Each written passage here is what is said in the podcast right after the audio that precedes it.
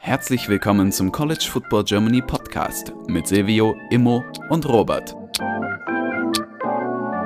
Und jetzt viel Spaß mit dieser Episode.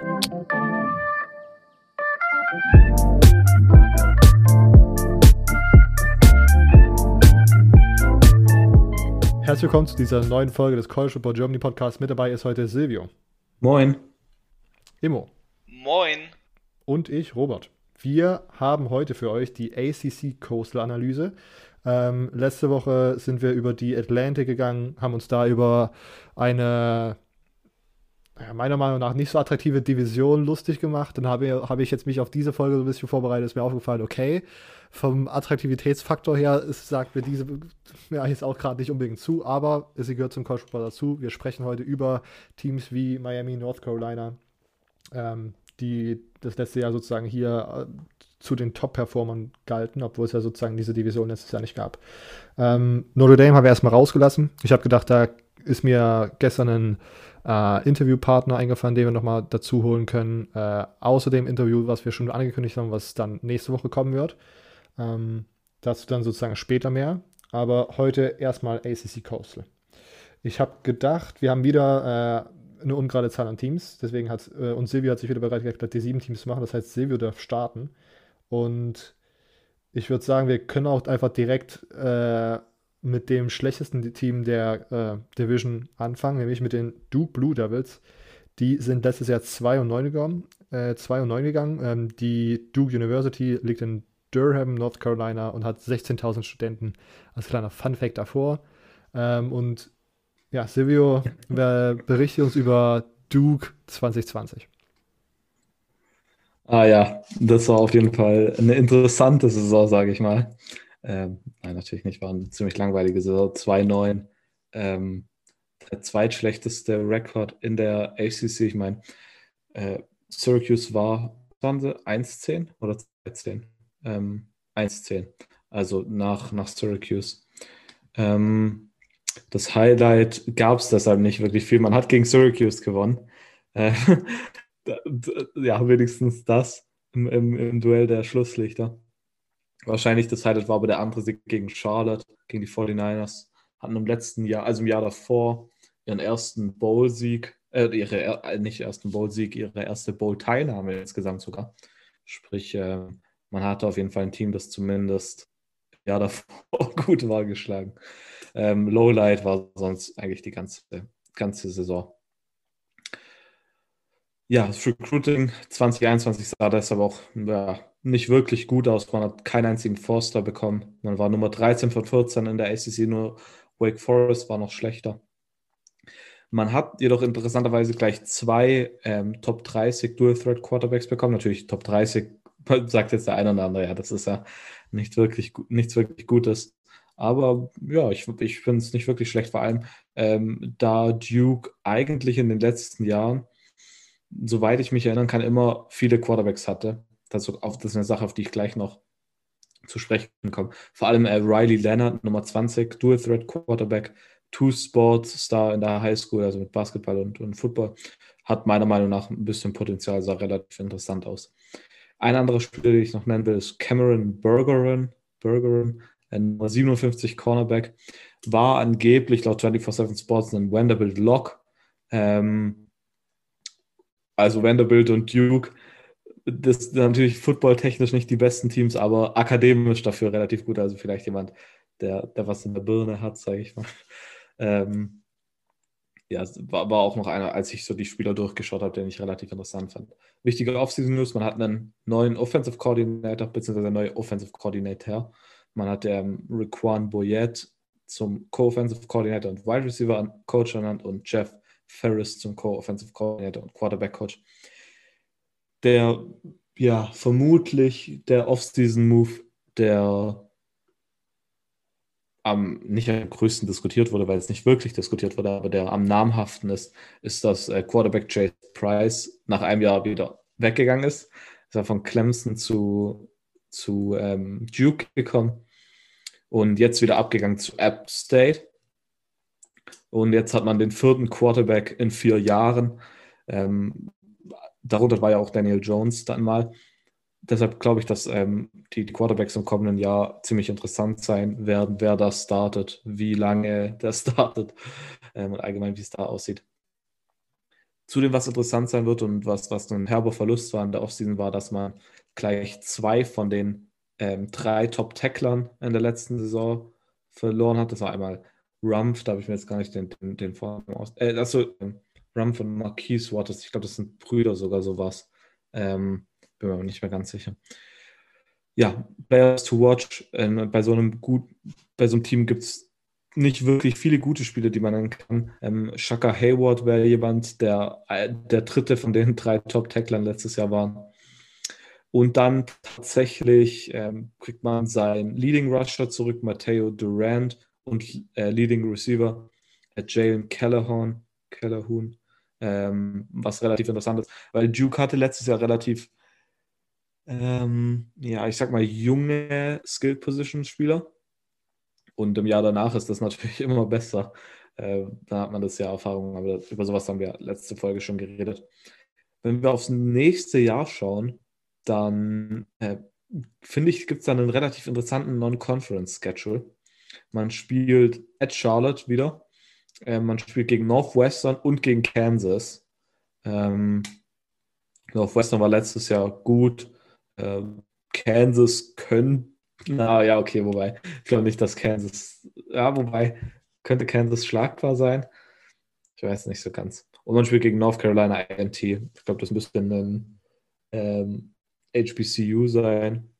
Ähm, ja, und sonst man spielt nicht gegen Clemson im, im Ding, was schon mal gut ist. Aber sonst gibt es da nicht wirklich irgendwas, was, wo ich jetzt sage, okay, der Schedule ist so einfach, Duke gewinnt äh, kommenden Jahr Coastal. Äh, deshalb, äh, ja, keine Ahnung, vielleicht, vielleicht könnt ihr einen Kommentar dazu abgeben, aber ich finde Duke jetzt nicht das wirklich interessanteste Team. Ja, das stimmt natürlich dass äh, Duke vor allem für Basketball bekannt ist und ähm, das, das ist natürlich immer, immer ein großer Pulling-Grund, dass man irgendwie Football trotzdem nebenbei laufen hat, was schon eine coole Sache ist. Ähm, aber ja, na klar, ne, ist halt äh, immer fraglich so. Und ich glaube, ähm, das, was da letztes Jahr geleistet wurde, war einfach schwach und das, das zieht sich jetzt natürlich dann so ein bisschen immer nach. Da muss man erstmal ein bisschen Culture Changing mäßig arbeiten. Ja, ich weiß, ich bin auch äh, Duke war ein sehr, sehr, keine Ahnung, nicht spannendes Team, als ich hier gesagt Wir haben, du hast die Quarterback-Situation angesprochen, aber nach Daniel Jones habe ich das Gefühl gehabt, war da auch nicht nochmal wirklich was jetzt in den letzten Jahren. Chase Bryce, keine Ahnung, hast mir irgendwie so ein bisschen angetan gehabt, aber wenn man ehrlich drauf geschaut hat, war das letztes Jahr auch keine gute Performance. Du hast auch gesagt, dass die äh, jungen Skill-Player könnten einem so ein bisschen Hoffnung machen, dass das sozusagen so ein bisschen nach vorne geht, was dann natürlich aber auch äh, viel mit der für den Nachfolger auf Quarterback abhängt. Ähm, ich habe also gerade geschaut, die haben auch nicht generell nicht super viel Returning Production, sind glaube ich nur auf Rang 100 oder so, ähm, was 104, was jetzt nicht ja, crazy ist und sie bekommen Leading Rusher und Receiver zurück. Hast du auch gesagt, dass das vielleicht, vielleicht so die für mich die herausragenden Merkmale von Duke, aber ich bin keine Ahnung, du würde ich jetzt nicht unbedingt zutrauen, dass sie jetzt hier auch in der Konferenz wieder oben irgendwie mitspielen. Das ist ja die Konferenz, wo sozusagen die, der Winner, Gewinner einmal irgendwie durchrotiert. Ähm, in den letzten, also letztes Jahr muss man dann natürlich ausnehmen, weil es ja keine Division gab, aber in den sieben Jahren davor hat jedes Team einmal die Division gewonnen gehabt. Ähm, ich würde sagen, Duke ist es dieses Jahr nicht. Äh, wäre meine steile Prognose. Und ja, ist natürlich schwierig, wenn Duke auch die letzte Saison nicht zum Beispiel im Basketball, sogar gar nicht bei der March Madness dabei war.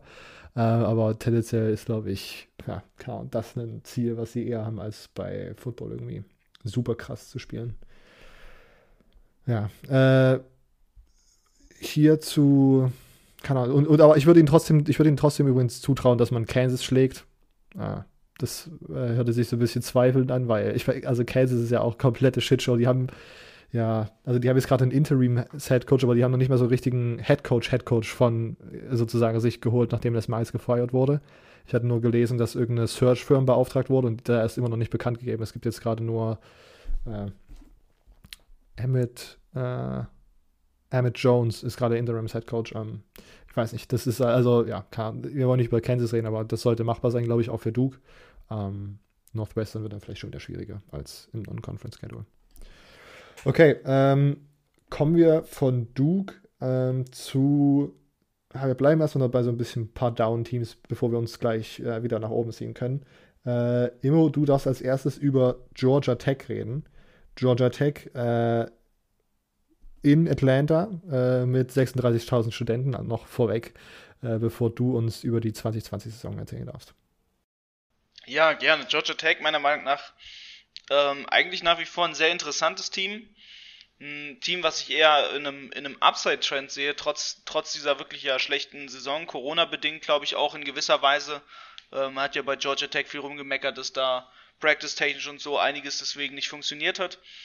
Ähm, dementsprechend aber trotz allem ist man ja überraschend, sage ich mal wirklich, überraschend äh, damals in 2020 mit einem Sieg gegen Florida State gestartet. Das hat äh, viele Leute zu dem Moment überrumpelt, weil man auch noch nicht von FSU die Saison erwartet hat, die ja dann quasi passiert ist. Ähm, einfach mal da die letzte Folge abchecken. Und ähm, dementsprechend war das eigentlich ganz interessant. Dann aber halt, ähm, sag ich mal, ja, ein paar bittere Niederlagen, ne, zu Hause gegen, gegen Central Florida, dann gegen Syracuse verloren, dann hat man halt Spiele gehabt gegen, gegen starke Teams wie Clemson, Boston College, Notre Dame die alle irgendwo ein bisschen äh, über Georgia Techs Niveau dieses Jahr lagen. Und dementsprechend ging man am Ende halt nur mit drei Siegen aus der Saison. Ähm, muss aber immer natürlich ein bisschen, sag ich mal, ein bisschen den, den Jungs von, von um, um Geoff Collins herum zugute halten. Mensch, die rebuilden eigentlich immer noch das Programm. So, das kannst du nicht in, in, in zwei Seasons einfach mal ein ganzes System so changen, die ewig lange einfach nur, nur ein Run-Spiel hatten und jetzt baust du da ein Passsystem auf, was, was von einem auf den anderen Moment funktionieren soll. Und das hat man halt auch nach wie vor ein bisschen gesehen und ähm, dementsprechend ist da, ist da natürlich ein bisschen was zu machen. Dementsprechend Lowlight, ne, war viel, viel, was man einfach verloren hat, aber ähm, ich sag mal ganz ehrlich, das Programm sah nicht so übel aus, wie man es jetzt vielleicht gedacht hat. Abgesehen natürlich von dem Spiel gegen Clemson, da wurde man einfach nur komplett zerstört. Ähm, das war wirklich ein riesen Lowlight an der Stelle. Ja. Ähm, ja, ansonsten, was bei Georgia State natürlich sehr interessant ist, ist jetzt halt abgesehen von der Saison, recruiting-technisch ähm, hat man trotzdem ein bisschen was hinbekommen, hat man mit, mit James Blackstrain und Leo Blackburn da Leute geholt, die auf jeden Fall eine Verstärkung fürs Passing-Game sein werden, ein Forster Receiver, ein Forster Tight End. Ähm, man baut da schon, man merkt, es wird um Jeff Sims herum langsam was aufgebaut. Und ich glaube, das, das ist auch wirklich interessant, denn zwar ist in der Offseason nicht viel passiert, aber man hat schon mitbekommen, okay, auf Jeff Sims wird dieses Jahr definitiv gesetzt werden. Ähm, ne, er ist wirklich jetzt in dem QB-Jahr, wo wirklich Geoff Collins noch mehr in ihn reinstecken kann, noch mehr investieren kann. Wir werden, werden eventuell ein ziemliches Jeff Sims-Jahr sehen, sage ich mal, an der Stelle bei Georgia Tech. Wenn der Junge sich verletzt, dann weiß ich auch nicht, wie da offensiv-technisch ähm, viel passieren soll. Und dementsprechend ist da ganz klar Player to watch, Jeff Sims. Das Recruiting wurde drumherum aufgebaut, dass man auf dieses Passing-System aufbaut, was halt damit angepriesen ist, dass, dass Jeff Sims eigentlich regeln muss. Also Jeff Sims, Jeff Sims, Jeff Sims. Das ist der Guy, den muss man bei Georgia Tech beachten. Ähm und ja, und dann wird es spannend, wenn man, wenn man in 2021 geht. Denn man hat, man hat eigentlich einen, einen relativ entspannten Start, behaupte ich jetzt einfach mal. Ne? Man hat Northern Illinois, man hat Kennesaw State, dann hat man Clemson, eine potenzielle Niederlage, behaupte ich jetzt einfach mal von Anfang an. ähm, und da hat man mit North Carolina einen Gegner, ähm, wo, wo man so ein bisschen so, so ein Make-or-Break hat. Und ansonsten hat man aber mit Pittsburgh, Duke, ähm, auch Virginia, Virginia Tech und so, hat man eigentlich ja, relativ halbwegs entspannte Gegner, jetzt abgesehen von Clemson, Notre Dame und Georgia, die im Channel vorkommen. Sind alle anderen Gegner wirklich, wirklich so irgendwo auf dem Niveau zu machen. Und dann wird man halt halt harte Fighting Games haben, wo man, wo man einfach ein Make-or-Break hat, ob das quasi eine richtig positive Saison wird oder nicht, wie gegen Teams wie North Carolina und Miami. Und ähm, da wird es spannend werden auf Seiten Georgia Techs, denn es sind nicht viele Changes passiert, man baut steady da ein System auf und ähm, man merkt, dass die, dass die quasi da auf einer Long-Term-Basis arbeiten und nicht quasi äh, do or die machen und dann, wenn sie nach drei Jahren immer noch äh, krepelhaft verkacken, dass sie dann quasi wieder alles umwerfen und wieder mit neuen Coaching-Staff probieren wollen. Ähm, wenn wir auch nochmal auf die Recruiting Class zu sprechen kommen, ähm, du hast gesagt, ne, die zwei besten Recruits, James Blackstone und Leo Blackburn, sind zwei Receiver, zwei, äh, äh, ein Receiver und ein Tight End, zwei Waffen für ähm, Jeff Sims. Auf der anderen Seite ist man trotzdem nur auf äh, Rang 47 äh, auf, im nationalen Ranking. Davor, Im letzten Jahr war man 27 zum Beispiel und man ist auch Elfter in der ACC von 14 Teams. Ähm, es ist klar, ne, wie viel wie unterschiedlich die Spieler sind, die man in der Triple Option hat und wie viele Spieler man oder dass man dann eigentlich fast ja drei oder vier Recruiting Cycles braucht, dass man sozusagen einmal Team, äh, einfach die Spieler von, keine Ahnung, vom Körperbau und von den Fähigkeiten haben, die dann ein Pass-Heavy-System oder ein passreicheres System spielen können. Macht dir das da ein bisschen Angst, dass man sozusagen da trotzdem noch nicht irgendwie richtig draus kapitalisieren kann und dann trotzdem nur Rang 47 gegangen ist, auch wenn man schon gesehen hat, dass man 27, also schon richtig, also Top 30 irgendwie gehen kann, gehen könnte? Ähm, gar nicht so riesig Sorgen macht mir das, weil ähm, da kommt jetzt nämlich der Ausgleich zu sprechen, den, den Georgia Tech quasi dieses Jahr zur Recruiting Class gemacht hat. Ähm, man hat zum einen natürlich nicht mehr, nicht mehr diesen, diesen Wow-Effekt, sage ich mal, neuer Coaching-Staff kommt. Die haben zuvor bei einer Group of Five äh, ziemlich stark gewonnen, ziemlich gut da gearbeitet. Und natürlich ist das dann nach, nach so einer Saison, wie sie, wie, sie, sie, wie sie sie jetzt hatten, natürlich ein bisschen schwerer. Aber was, was Georgia Tech an der Stelle viel gemacht hat, ist, ähm, sie waren sehr im Transferportal aktiv. Sie haben neun Transfers, die sie bekommen. Sie haben unter anderem da drin mit Ken Yatta Watson äh, the Second quasi einen, einen Spieler, der ein sehr guter Recruit ist, der von Texas kommen wird. Und da auch quasi ein Hometown-Kid so ein bisschen rekrutiert. Und ich glaube, das ist auch der Fokus ein bisschen mehr dieses Jahr in der Class einfach gewesen. Dass man Leute wie Kevin Harris holt, dass man Leute wie Nick Pendley holt, dass man Ken Yatta Watson den Second holt und so weiter, dass man, dass man schaut, dass man auch Immediate Impact Player einfach direkt jetzt dieses Jahr dazu noch holen wird damit man nächstes Jahr mit, einer, mit einem stärkeren Team einfach durchstarten kann. Okay. Silvio, wie siehst du Georgia Tech? Äh, vielleicht auch genau, wenn wir wieder einschätzen, Aufwärtstrend, Abwärtstrend, so ein bisschen stagnierend. Äh, ja. Also ich glaube tatsächlich, Georgia Tech muss irgendwie, muss schon fast einen Aufwärtstrend machen. Die Frage tatsächlich für mich bei Georgia Tech ist eher, wann, wie, wir haben jetzt die letzten beiden Jahre gesagt, okay, Georgia Tech erstmal langsam, man stellt das System um. Aber wann beginnen wir damit zu sagen, okay, jetzt sollte dann, zieht die Ausrede halt dann nicht mehr. Ähm, ich glaube, das ist das dritte Jahr von Geoff Collins. Ähm, sprich, eigentlich sollte ab dem kommenden Jahr irgendwie man zumindest mal nicht mehr diese Ausrede benutzen dürfen. Ja, okay, die stellen halt immer noch um. Ich meine, jetzt hat man. Nach der 21er Saison oder? Ich glaube schon mit der Saison, würde ja. ich sagen, weil man hat jetzt zwei Recruiting-Klassen, drei eventuell sogar, wo man teilweise mitsprechen kann. Ähm, da, da könnte man schon mal wirklich was ähm, zeigen. Oder mal, zumindest einen Fortschritt zeigen. Dass das jo äh, Georgia Tech im kommenden Jahr nicht 10-3 geht und alles gewinnt, ist auch klar, aber zumindest offensiv mal ein bisschen ein Fortschritt. Das kann ich, kann ich auf jeden Fall auch verstehen, so eine, die, diese Ansage. Auf der anderen Seite, ich weiß, ich, ja, keine Ahnung, ich kann, kann, mir auch vorstellen, dass diese Umstellung tatsächlich doch schwieriger ist, als sich das so die meisten Leute vorstellen oder so, weil, keine Ahnung, das sind halt wirklich nochmal, also, keine Ahnung. Ne?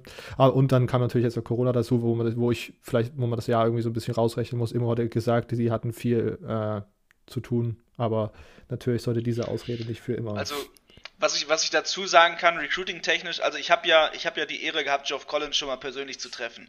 Ähm, damals, wo er noch bei Temple war. Und der ist, wenn man ihn persönlich trifft, ein sehr starker Charakter. Dann, da, das ist wirklich jemanden, muss, muss ich sagen, von der Person her, der dich, der dich in der Person heraus ähm, überzeugt. Vor allem, wenn du ihn, wenn du ihn live triffst, wenn du ihn live erlebst. Währenddessen, wenn man beim Internet guckt, ich muss immer sagen, Geoff Collins ist einer von diesen Coaches, die gucken also er, er, sieht gerne mal auf Bildern anders aus, als er eigentlich live aussieht. Eigentlich hat er, hat er so, so eine bisschen mehr gebückte Haltung und so, als auf Bildern getan wird. Und ähm, das kommt natürlich weird rüber, wenn sich so, so eine Person dich dann übers Internet rekrutiert, die quasi vom, vom Internet aussehen anders aussieht als live. Und ähm, wenn du mit dieser Person aber live sehr viel Kontakt hast, in Person, dann ist er doch sehr überzeugend. Und ich glaube, das war auch das, das was ihm immer im Recruiting geholfen hat, dass er eine wirklich, wirklich sehr, sehr starke Ausstrahlung hat in Person und ähm, dass dieser Recruiting-Vorteil einfach nicht genutzt werden konnte, bedingt durch Corona, weil man ja wirklich durchgehend nur mehr per Telefonat und Videochat eigentlich rekrutieren musste. Ja. Ah, kurz nochmal. Ähm, Robert, du meintest, hast gerade gesagt, dass du glaubst, dass es schwieriger ist, als, als man es vielleicht denkt, das Umstellen. Aber glaubst du nicht, dass jetzt im dritten Jahr, sprich, irgendwie, gehen wir mal vom, vom klassischen vierjährigen College aus, sprich, man hatte im ersten Jahr, was Freshmans, äh, man hat jetzt als Seniors Leute, die gekommen ist, Freshmen waren oder gerade Freshmen zu Sophomore übergegangen sind. Ich glaube nicht, dass, dass die meisten Spieler, die dort waren, äh, auch eine, eine, Triple Option in der Highschool gespielt haben. Sprich, ich meine, nach jetzt im dritten Jahr sollte man meiner Meinung nach schon erwarten, dass die Leute sich auch daran gewöhnt haben. Ich meine, so eine Riesenumstellung ist es dann auch wieder nicht. Ich meine, ist ja nicht was komplett Neues, das man noch nie gespielt hat, oder? Ich, also ich, ich weiß, ich, ich weiß nicht. Also diese, du kommst, Jeff Collins macht sein erstes Jahr 2019 bei Georgia Tech. Die 2019er Recruiting Class ist also noch nicht mal sozusagen zu 100% seine, wenn er sozusagen in dieser Offseason zu Georgia Tech kommt. Ja, aber er ist so. im, De im Dezember gekommen, sprich der zweite Signing Day sollte noch seiner gewesen sein, oder? Aber du weißt doch selbst, wie viele äh, zum zweiten Signing Day sozusagen noch da sind, wie viele Spieler, wie, wie viel man in diesem einen Monat. Ja, aber ich meine, die Spieler, die man bekommt, sind trotzdem dann seine. Weißt ja, gut, aber das sind, ja, das sind dann aber sozusagen die, die so übrig bleiben von, von seinem. Ja, aber ich meine, er holt ja keine vor, vor, hohen Four-Stars oder so, nur auf einmal. Ja, aber trotzdem, wenn du sozusagen, also das sind aber, du, Triple-Option-Spieler sind halt ganz andere Spieler als halt die Spieler, die du als in einem Passsystem aussuchen musst. Und dann also sieht man es wurde auch, zuvor schon stark eher so Fullback-mäßige Spieler rekrutiert, ne? Schön massiger Bild und alles. Und das ist halt jetzt natürlich nicht mehr und solche Leute musst du erstmal umtransferieren. Wenn du nicht ein Team hast, was quasi auf Athletik bisher gegangen ist, sondern Masse ist klasse. Und äh, da, da ist natürlich ein Problem, die Leute jetzt positionstechnisch in das System einzubauen, was er hat. Und da ist natürlich klar, aber es ist, ne, also ich, ich, muss Silvio zum Beispiel zustimmen, ich glaube, es ist das dritte Jahr, es ist jetzt so ein, so ein langes, langsames Do-or-Break hier, aber ich glaube, selbst wenn er im dritten Jahr jetzt schon wieder nur drei Siege holt, werden sie ihm noch ein Jahr geben. Nee, nee, das, das, also so, so weit würde ich auch gar nicht gehen. Ich glaube einfach nur, dass man jetzt im kommenden Jahr auf jeden Fall einen Fortschritt mal sehen muss, offensiv zumindest man kann jetzt, wenn offensiv nichts läuft, kann man nicht sagen, ja, okay, die bauen halt immer noch um. Das wird meiner Meinung nach halt nicht ziehen, so binden. Das meine ich eher damit. Ja. Unnötige Diskussion. Ich, ja, ich weiß nicht, aber am, am, Ende die, die erste, die erste Recruiting-Class, die er selbst alleine recruited hat, kommt sozusagen rein und dann haben die kein Spring Training und dann hat man trotzdem da so James gefunden wie, keine Ahnung, Jeff Sims, Jameer Gibbs, der Freshman Running Back, der letztes Jahr komplett durch die Decke gegangen ist und da noch eine große Zukunft haben wird. Und dass man dann natürlich Fortschritte sehen möchte oder sehen muss, ist, glaube ich, kaum. Ich glaube, das muss, wollen ja, keine Ahnung, jeder Third-Year-Coach sollte dann zumindest irgendwie eine, eine, irgendeine Entwicklung zeigen. Und nach zwei, drei Siegen-Saison ist das auf jeden Fall, keine Ahnung, ähm, glaube ich, auch möglich und nötig wahrscheinlich auch am Ende. Und ich bin aber tatsächlich auch ziemlich froh, dass sie, also ich habe ich hab letztes Jahr schon irgendwie darüber nachgedacht und das mal rauskam, dass ich Georgia Tech interessant finde, wenn sie sich mehr im Transfer Portal bedienen. Und ich glaube, wie sich das gerade entwickelt mit dieser Rule, dass man diese One-Time-Transfer direkt sozusagen einsetzen kann, die Spieler, die das erste Mal transfern, dass das auch alles sozusagen Entwicklungen sind, die gut sind für Georgia Tech, weil man eben diese, diesen Anzug von, wir sind eine Schule, die halt mitten in Atlanta ist und man ist in einem Gebiet, wo man dann vielleicht nicht mehr, wie, wie sie auch gesagt hat, dass man das Top-Potenzial nicht mehr abgreifen kann, weil Georgia so ein großer Staat ist und dann kommen Clemson und University of Georgia, Alabama, alle SEC-Schulen grasen Georgia ab. Dann kann man vielleicht bei der Recruiting-Klasse wirklich nur zwei, drei, wenn es gut läuft, vielleicht vier Four-Stars irgendwie holen und dann aber die Homecomer, die Homecoming Guys sozusagen äh, abgreifen durchs Transfer Portal, das finde ich einen guten Weg. Und dass man damit Erfolg haben kann, haben ja andere Schulen meiner Meinung nach gezeigt, über die wir jetzt gleich sprechen. Äh, wenn wir zu, sind wir zu Georgia Tech durch? Ja, meiner Meinung nach. Okay. Sehr gut, dann habe ich mir gerade eine sehr gute Überleitung gebaut. Dann darf nämlich Silvio als erstes über, als nächstes über die äh, University of Miami sprechen, die meiner Meinung nach zum Beispiel letztes Jahr oder die letzten Jahre sehr aktiv im Transfer Portal waren und das tatsächlich relativ gut gemacht haben. Ähm, sind letztes Jahr 8-3 gegangen äh, und die University of Miami ist äh, angesiedelt in Coral Gables, Florida und hat 18.000 Studenten. University of Coral Gables. Ähm, U, wie heißt das? U UCG. UCG. Ähm, ja, letztes Jahr eine überraschend gute Saison gewesen, würde ich sagen. Also für mich war es auf jeden Fall überraschend. Ich meine, das Jahr davor sind es ja 7-6, glaube ich, gegangen. Ähm, ich, ich check nochmal kurz ab, nicht, dass ich hier irgendwie was Falsches sage. Ähm, Mann ist mir ja davor 6-7 sogar nur gegangen, also noch schlechter. Ähm, Highlight der Saison, eigentlich die ganze Saison, würde ich sagen. Ähm, vor allem eben, wenn man sie mit 2019 vergleicht. Das Lowlight war wahrscheinlich die, entweder die Niederlage gegen OK State im Bowl Game oder die gegen North Carolina, weil sie halt so deutlich war. Vermutlich aber die Combo aus beidem. Das waren die letzten beiden Saisonspiele, die man dann eben noch verloren hat. Und dann natürlich die Niederlage gegen Clemson. Ähm, war schon gegen Clemson, oder?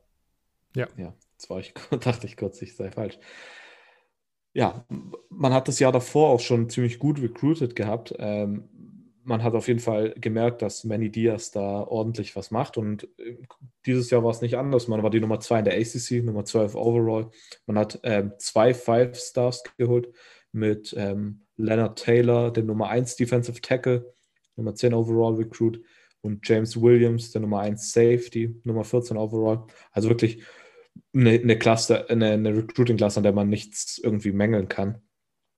Ein Spieler, der auch noch interessant ist, ist Quarterback Jake Garcia, Nummer 5 Pro-Star Quarterback, Nummer 47 overall.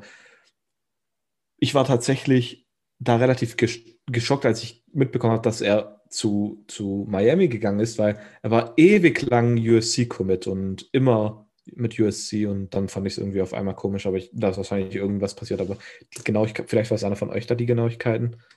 Ähm, immer, vielleicht? Nee. Nicht, Robert? Du auch nicht? Ehrlich gesagt nicht. Aber, aber ich, ich kann mich auf jeden Fall daran erinnern, dass der ewig zu, bei USC Commit war. Der kommt auch aus SoCal, glaube ich. Okay. Ich, da wird irgendwas wahrscheinlich einfach passiert sein, wo man, wo, wo er sich dann gedacht hat, so, nee, auf, auf sowas habe ich keinen Bock oder so. Ja. Oder irgend, irg irgendwie gelockt. So, es gibt ja immer manchmal, manchmal ein paar Sachen, die man einfach nicht versteht. Ähm. Okay. Ähm, dann mache ich einfach mal weiter mit den Off-Season-Moves. Ich gehe einfach mal davon aus, dass Robert da gerade im Hintergrund noch danach sucht, so wie ich den kenne. ähm, Off-Season-Moves. Die Miami Defense war letztes Jahr nicht gut. Man war Nummer 67 national. Und das ist natürlich auch nicht den Anspruch, den Manny Diaz hat, der ja College Football bekannt, im ganzen College Football bekannt war für seine guten Defenses. Und Miami nichts anderes. Äh, die legendären Miami-Teams waren immer gut defensiv. Ähm, Manny Diaz hat deshalb eine Entscheidung gemacht und zwar übernimmt er das Defense Play Calling ab der kommenden Saison ja, er war, er hat gesagt, er war auch im vergangenen Jahr in der Organisation der Defense natürlich verwickelt, aber das Play Calling hat, übernimmt er jetzt. Ähm, man hat auch keinen äh, Defensive Coordinator ernannt, beziehungsweise Benny Diaz hat sich mehr oder weniger selber als Defensive Coordinator ernannt. Die bisherigen, der bisherige Co-Defensive Coordinator Ephraim Banda geht zu Utah State, um seine eigene Defense zu callen. Und der bisherige Defensive Coordinator Blake Baker ähm, hat Miami auch verlassen und ist jetzt, ich glaube, Linebackers Coach bei LSU. Natürlich hat man auch Spieler ordentlich verloren, vor allem in der D-Line ähm, mit äh, Jalen Phillips, über den Robert in einer Folge schon sehr lange geredet hat. Ich glaube, es war die NFL Draft-Folge mit ähm, Phillip, oder? Nee, das war die davor, äh, die Defense-Sache haben wir ja alle gemacht. Ah ja, stimmt, genau, sowas. Sorry, das war offensiv. Ähm, sorry. Ähm, man verliert auch Gregory Rousseau, der vor der vergangenen Saison, bevor er sein Opt-out gezogen hat, eigentlich so als mit einer der besten defensiven Spieler im ganzen College Football gegolten hat. Und Quincy Roach müsste, glaube ich, auch noch ein D-Liner sein, der weg ist. Ja, und zudem verliert man in der, in der Offense auch Previn Jordan, um jetzt einfach Tight Previn Jordan, um nur jetzt mal ein paar zu nennen. Ähm, der der Top-Spieler to watch bei Miami im kommenden Jahr wird wahrscheinlich Derek King sein. Ich glaube, ähm, relativ offensichtlich. War letztes Jahr relativ gut, oder? Also mir hat er relativ gut gefallen. Euch? Ja, mir auch. Hat, hat mich relativ überrascht, nachdem er mich nicht überrascht hat, dass er getransfert ist. Das hat er einen Blinder gesehen. Ähm, ein anderer Spieler, der noch interessant war auf der defensiven Seite, ist äh, Safety Booba Bolden. Ich glaube, der hat mir auch immer sehr gut gefallen. Der war sehr produktiv. Ich glaube, der hatte letztes Jahr auf jeden Fall ein paar Interceptions. Ähm, war, war wirklich immer, immer klasse und ist, glaube ich, auch für einen NFL-Draft ein, ein, Spieler, der relativ interessant ist. Mir fällt gerade auf, wie oft ich eigentlich das Wort relativ sage, aber äh, egal.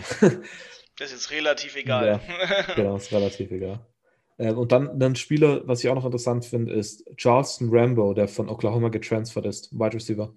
Ähm, bei Oklahoma war er, glaube ich, immer so die Nummer zwei und die Nummer drei. So hat immer ja, Anspielstationen, war, war er, hat auch viele Pässe gefangen, aber stand immer so ein bisschen im Schatten von äh, CD Lamb erst und dann im vergangenen Jahr auch wieder.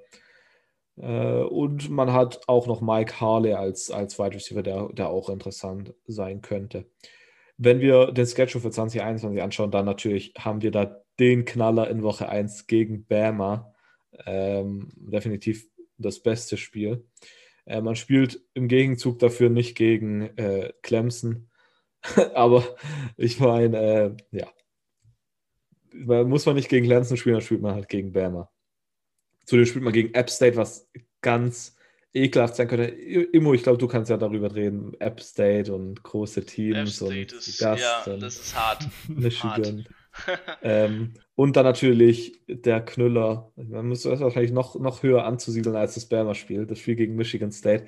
Das hätte eigentlich schon im vergangenen Jahr stattfinden sollen, aber ich glaube, die haben auch mehrere Spiele gescheduled. Bin mir gar nicht mehr sicher. Ähm, ja, wird in Miami gespielt oder in Miami Gardens. Ähm, Sie, sie spielen in Miami, aber sie, die Uni ist nicht in Miami, gell, ähm, ja, das ist auf jeden Fall ein schwieriger Out-of-Conference-Schedule, äh, Out Non-Conference-Schedule. Ähm, Michigan State, um es jetzt neutral zu sehen, war letztes Jahr nicht wirklich das Beste. Teilweise sehr, sehr geschwächelt, teilweise ganz okay gewesen, teilweise überrascht. Ähm, ja, teilweise äh, in den wichtigen Spielen zumindest. Ähm,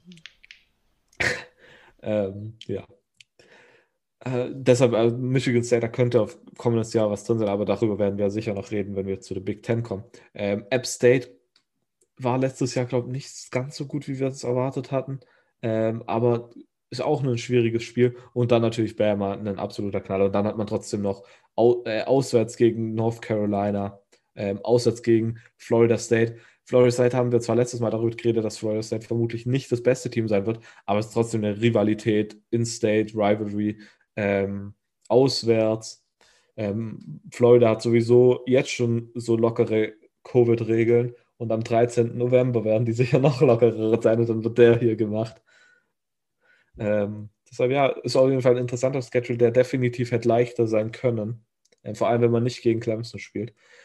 Aber ich glaube trotzdem, dass Miami im kommenden Jahr wieder relativ gut sein könnte. Das, die Frage wird tatsächlich sein, wie man die, die ganzen D-Liner kompensiert. Ich meine, Gregory Rousseau hat im vergangenen Jahr schon nicht gespielt, sprich, der war sowieso nicht dabei, aber man verliert trotzdem Produktivität da. Also, wenn mir tatsächlich eure Meinung interessiert mich da sehr. Imo? Ich habe mir da noch nicht so riesig drüber Gedanken gemacht, muss ich ehrlich sagen. Okay. Aber es wird natürlich, ähm, bedingt durch solche Sachen, natürlich starke Veränderungen mit sich bringen. Ich habe, ja, dieser, das, ich finde, das macht auf jeden Fall, ist auf jeden Fall fraglich, wie man das macht. Man hat ja mit Quincy Roche und ähm, Jane Phillips zwei Top-Pass-Rushers. Äh, die, also das ist schwierig. Man bekommt äh, noch, ich weiß nicht, ob du ihn erwähnt Zach McCloud ist ein Linebacker, den ich letztes Jahr auch ziemlich nice fand und Al Blades Jr. Sind, ist ein Cornerback, den ich gut fand. Und generell sah die Defense dann aber trotzdem, auch wenn sie so viel Potenzial letztes Jahr schon hatte, am Ende dann doch nicht so gut aus, wie ich das Gefühl manchmal während der Saison hatte. Also diese Spiele gegen North Carolina oder gegen Clemson oder so, da wurde noch mal wurde relativ deutlich gemacht, dass es da noch Defizite gab. Und ich, ja, keine Ahnung, es müssen, es müssen sozusagen sozusagen dann Spieler absteppen, von dem man das jetzt gerade nicht so richtig erwartet. Deswegen ist das, finde ich, die Defense gerade irgendwie schwierig zu projecten. Offensiv finde ich auch interessant, wie ähm, Derek King jetzt sozusagen einsatzfähig wird. Ähm, im Bowl-Game verletzt, also sozusagen sehr spät in der, das letzte Spiel der Saison, wo er sich das Kreuzband gerissen hat, ist jetzt äh, im, kann jetzt das Spring Practice halt nicht mitmachen, ähm, wird also dann kurzfristig vor der Saison wieder auftauchen. Und wie kann man den dann noch ein, also wie setzt man dann jemanden ein, der sozusagen recht offensichtlich Ambitionen auf einen NFL-Draft hat und keine Ahnung, wie weit er da oben mitspielen wird, weil er halt wieder ein interessanter, also so mobil ist, dass da auf jeden Fall wieder die Argumente kommen, kann er, wie gut kann er werfen.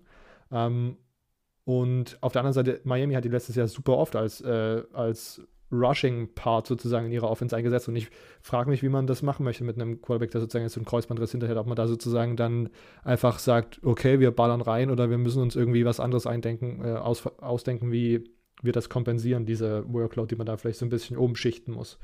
Ähm, ja. Und Charlton Rambo finde ich sehr interessant. Der war als bei Jalen Hurts, als Jalen Hurts noch da war, also 2019, war der sehr, sehr gut. Es war ja noch das letzte Jahr von CD Lamb, richtig? Äh, war da sozusagen die zweite. Ich glaube, ja. Ja. War also der zweite Receiver und hat mir da ziemlich gut gefallen, ist dann letztes Jahr irgendwie so ein bisschen untergegangen. Ähm, und da waren dann irgendwie andere Receiver aktiv. Das gefällt mir sehr, dass der nach Miami gegangen ist. Ähm, ich habe mir noch aufgeschrieben, dass sie auch einen Cornerback Tyreek Stevenson von äh, Georgia bekommen haben als Transfer, der sehr, sehr gut sein kann. Also es gibt da verschiedene Puzzleteile und die müssen halt nur die schicke Puzzleteile, aber die müssen halt irgendwie nur so ein bisschen ineinander passen. Und das ist äh, wird spannend sein, ob das so passieren wird. Und ich kann mir gut vorstellen, dass das so funktioniert wird, weil auch Miami, wie gesagt, meiner Meinung nach gut mit den ganzen Transfers umgegangen ist. Jalen Phillips war ein Transfer, äh, Rochi war ein Transfer, ähm, Baba Bolden war ein Transfer, Derek King war ein Transfer. Also die haben Erfahrung, wie man sozusagen diese Puzzleteile dann irgendwie zu einem äh, homogenen Bild am Ende macht. Deswegen finde ich Miami sehr interessant und Miami sollte für mich auf jeden Fall, also ist für mich auf jeden Fall wieder einer der Anwender, die diese Division nächstes Jahr gewinnen können, oder? Definitiv. Also ähm, ich glaube, alles andere wäre ein bisschen. Äh, vor allem, die Konkurrenz ist einfach nicht ja. so groß. Und vor allem, äh, Miami hat also das letzte Mal nicht die Coaster gewonnen, sprich, sie wären auch mal langsam wieder an der Reihe. Richtig. Ähm, ich hatte gerade noch äh, richtig, wie du, äh, wie du äh, erahnt hast, Silvio, äh, nochmal zu Jake Garcia recherchiert. Es gab da einfach äh, keinen wirklichen Auslöser sozusagen dafür außer dass UC noch einen anderen äh, High Forster, glaube ich, Quarterback in ihrer Recruiting Class hatten. Miami hatte noch keinen. Ähm, und was ich noch interessant fand, was auch wahrscheinlich damit eher weniger zu tun hat, ähm, Jake Garcia kommt tatsächlich aus Kalifornien, ist dann aber, als bekannt wurde, dass er dass die Herbst äh, in Kalifornien abgesagt wurde wegen Corona, nach Georgia sozusagen irgendwie umgezogen, hat sich dort als erstes bei der Valdosta High School angemeldet, wurde da aber als ineligible, ineligible erklärt und ist dann nochmal zu, zur Grayson High School in, in Georgia getransfert. Ich glaube, da gab es auch irgendwie so einen Artikel über. Das ist auch äh, ein Powerhouse, muss man ja, sagen. Ne? Ja. Ich, ich überlege gerade, welcher, welcher highly touted äh, Quarterback da noch. Also da haben auf jeden Fall, naja, Grayson haben auf jeden Fall super viele bekannte, bekannte Football- Spieler der letzten Jahre gespielt. Das ist so in Georgia das, das Recruiting Hotbed, genauso wie Valdosta. Und er, er hat für Valdosta ein Spiel gemacht, irgendwie sogar noch. Ja? Also um es noch absurder zu machen. Ja. Okay. Crazy, ja, also das finde ich eine interessante Story. Äh, und äh, genau, über, bei The Athletic gab es irgendwann mal so einen Artikel, wie viel, einen, wie viel es kostet, einen Five-Star oder High-Four-Star Quarterback aufzuziehen. Und da war das mit als Beispiel sozusagen dieser Umzug, dass man da irgendwie für diese Saison noch Tape bekommt und so, was das für wieder manche Eltern sozusagen äh, wirklich alles für tun wollen. Das ist sehr, sehr interessant. Ja, es war sehr interessant. Und, und, und jetzt, also er hätte ja quasi jetzt noch eine Saison haben können, aber unbedingt, um für das Recruiting technisch fit zu sein, hat es halt nicht gemacht. Ja. Also, ich habe mal kurz geguckt, Grayson, äh, die Nikim Dici Brothers haben da gespielt. Ah. Äh, vielleicht erinnert man sich der eine oder andere an, an Robert Nikim Dici noch, ist ja bei den Cardinals, aber war ja vor allem dafür bekannt, dass er ein absolut krasser äh, Recruit damals war und ja wirklich äh, Perfect Tausender Rating. Und hierfür war der bekannt. das war, ja. Der war doch auch in dem All Miss ja, ja, oder? genau. Ja? ja? ja, der ist ja auch äh, aus dem Fenster gefallen. Bekifft. oh Gott. Ähm, Skandalnudel. Okay, also aber generell eigentlich, könnt ihr bei Miami irgendwie eine Tendenz abwägen? Weil ich finde auch wegen diesen ganzen Transfers und wegen Derek King, der sozusagen nur eine bestimmte, einen bestimmten Zeitraum sozusagen da war und so viel meiner Meinung nach mit dem Erfolg von Miami zu tun hatte, finde ich es schwierig, da für die nächsten Jahre irgendwie was zu projecten. Natürlich, die Recruiting Class war jetzt nicht schlecht, aber ist das sustainable? Denkt ihr, dass Miami gerade wieder im Aufwärtstrend ist? Ja, ich glaube, das geht, geht, geht, Stück für Stück ja, hoch. Also, ja. also Miami sieht auf jeden Fall gut aus. Ich meine, vor allem, wenn man jetzt diese Recruiting-Klassen auch noch umsetzt. Ich meine, nur dass die Recruits reinkommen, reicht ja nicht. Man muss ja auch mit denen dann was anfangen. Ähm, genau. Deshalb, wenn, wenn Mendias da jetzt alles richtig macht, dann. Und vor, also dann ist das auf jeden Fall schon mal was Positives. Und dann natürlich jetzt, wenn die Defense, wenn er das übernimmt und es wirklich einen positiven Effekt hat, dann sieht es wirklich sehr gut aus. Ich glaube, die, die schlechteste Publicity, die man haben könnte, wäre, er übernimmt das Playcalling und dann sieht die Defense scheiße aus. also immer so ein Risiko, wenn der Headcoach das Playcalling übernimmt. Ähm, okay, da habe ich jetzt gerade überlegt, ob ich da irgendwie draußen eine Überleitung machen kann. Kann ich nicht, aber wir kommen als nächstes zu North Carolina und Immo. Die University, University of North Carolina liegt in Chapel Hill, North Carolina und hat 30.000 Studenten, ist letztes Jahr 8-4 gegangen. Äh, Immo, was sagst du zu den Tar Heels?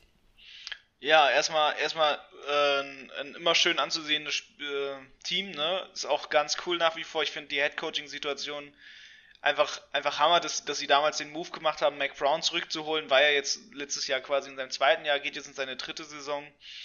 Ähm, einfach, einfach super cool, dass man damals einen Coach wirklich so aus dem Retirement geholt hat und äh, der Bock hatte und, und es scheint ja auch zu funktionieren. Ne? Also das, das muss man ja ganz groß ähm, dazu sagen, es scheint ja auch wirklich zu funktionieren und, und ähm, das, was man da gemacht hat, das klappt alles. Äh, keiner beschwert sich in dem Sinne. Und es läuft, ne? Man war, man war im Orange Bowl, hat sich den Sieg geholt, hat dementsprechend eine gute, gute Saison gefahren 2020 und ähm, hat wirklich nochmal so auch, auch ähm, ja, regulär was geholt. Übrigens, ich habe Quatsch gelabert, die haben den Orange Bowl verloren. Ähm, aber ähm, was sie gut gemacht haben, war nochmal am Ende der Saison gegen, gegen Miami, da sich einen klaren Sieg rauszuholen, sage ich mal, in der Conference. Und ähm, ja, da wirklich im letzten, in Anführungszeichen, regulären Spiel der Saison ähm, mit 62, 26 da sich so ein, so ein Ergebnis rauszuholen, das war schon stark von, von North Carolina. Ähm, nach wie vor ein starkes Spiel, das, was man wirklich als Lowlight der Saison bezeichnen kann, dass man gegen Wundertüte Florida State verloren hat. Ähm, zwar nur mit einem knappen Ergebnis, aber schon ziemlich komisch, ne, wenn man bedenkt, wie, wie da so die Saison war. Ähm, genauso wie auch, auch eine knappe Niederlage gegen Virginia hätte nicht unbedingt sein müssen. Das waren so zwei, zwei Ergebnisse, die so ein bisschen dann Effekthascherei ver, versaut haben, ne, weil sonst hätte man sich schön rausreden können mit Niederlage gegen Notre Dame und alles und dann wäre man auch ein Kandidat für, für andere Dinge vielleicht gewesen innerhalb der Saison. Naja, so war es halt und, und so ist es. Dementsprechend äh, kommen wir einfach mal gleich zum Recruiting von, von North Carolina. An sich erstmal wirklich stark, ne? man hat es geschafft, ACC Rang 3 davor, na klar, letztes Jahr Rang 2, aber man kann ja nicht immer äh, irgendwie erster, zweiter sein. Das ist manchmal einfach nur so ein kleines bisschen abhängig, je nachdem, wie da, da die Ratings einfach verlaufen, auch für die Spieler. Ähm, an sich eine sehr zufriedenstellende Class, vor allem auch, dass man mit Keyshawn Silver ähm, sich dann einen Five-Star-Recruit geholt hat auf der Defensive End-Position, also dort eine deutliche Verstö Ver Verstärkung, einen guten Freshman, der jetzt reinkommen wird, damit geholt. Also wirklich, dass man, dass man einen Five-Star-Recruit geholt hat. Ähm, ja, eine, eine, eine sehr starke Sache. Ähm, ansonsten in der Offseason natürlich auch nochmal noch mal Recruiting und Transfer technisch. Ähm, jetzt mit dem Transfer von, von Ty Chandler hat man sich nochmal einen, einen starken Running Back geholt von Tennessee der zu North Carolina gekommen ist. Und was, was natürlich da wichtig hinzukommt, ist zu dem Ganzen, dass Sam Howell äh, bleibt uns ein Jahr erhalten. Ähm, das heißt, wir dürfen den Boy nochmal ein bisschen sehen und ich glaube, das ist, das ist auch mit der Riesenfaktor, den eigentlich, den eigentlich North Carolina mit in die Saison nehmen wird, dass sie einen Quarterback haben, der wirklich als, als früher, sag ich mal, früher Heisman Trophy Favorit gilt. Ähm, wird ja in einigen Way Too Early Heisman Trophy Rankings wird er ja, wird er ja sehr, sehr weit vorne gelistet. Und ich glaube, das ist, das ist vor allem ein wichtiger Punkt bei North Carolina, womit man einfach so in die Saison geht. Und dann wird man gucken müssen, was, was 2021 passiert. Ne? Zum Beispiel hat man dann Georgia Tech recht früh, hat man quasi so ein Wundertüten-Team, was, was immer ein Upsetter sein kann, ähm, gegen die man spielen muss. Da muss man sich in der Woche 3 gegen, gegen Virginia bewähren, dass man, dass man da nicht wieder eine Niederlage sich, sich einfährt. So dass man einfach wirklich aus dieser Saison ja was, was, was Starkes macht und nicht quasi jetzt irgendwie Fehler begeht, die man, die man letztes Jahr hätte nicht machen dürfen.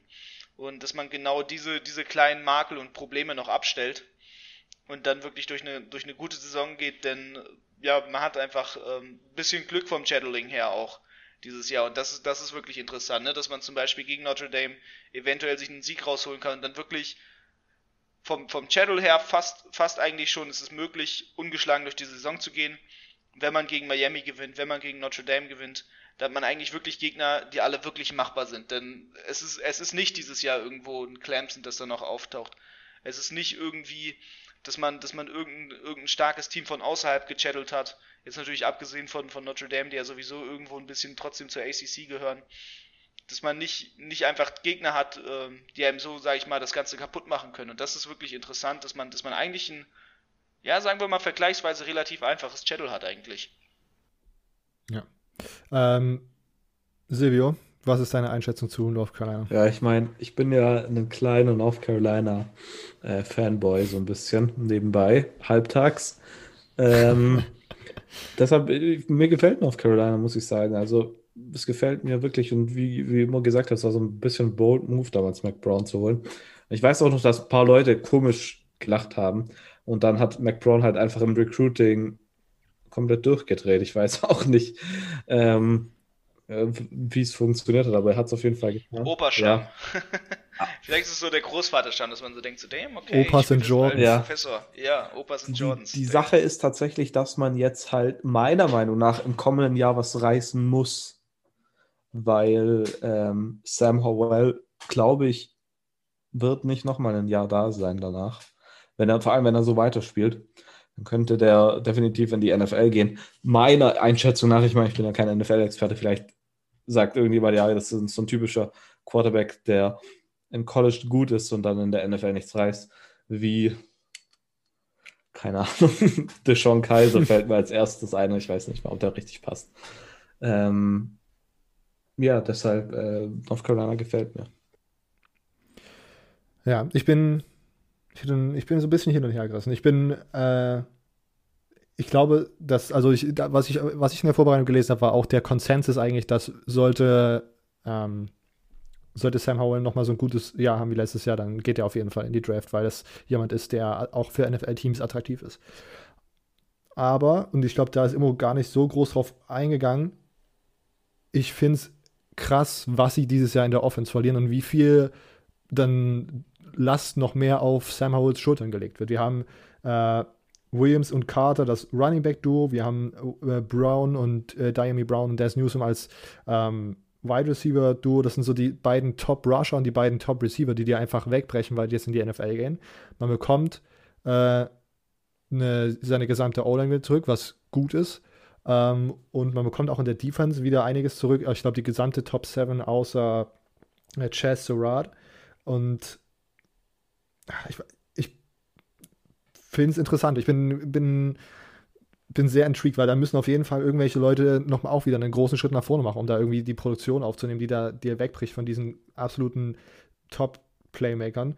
Äh, Ty Chandler ist ein Running Back aus Tennessee, der hat super viel Erfahrung.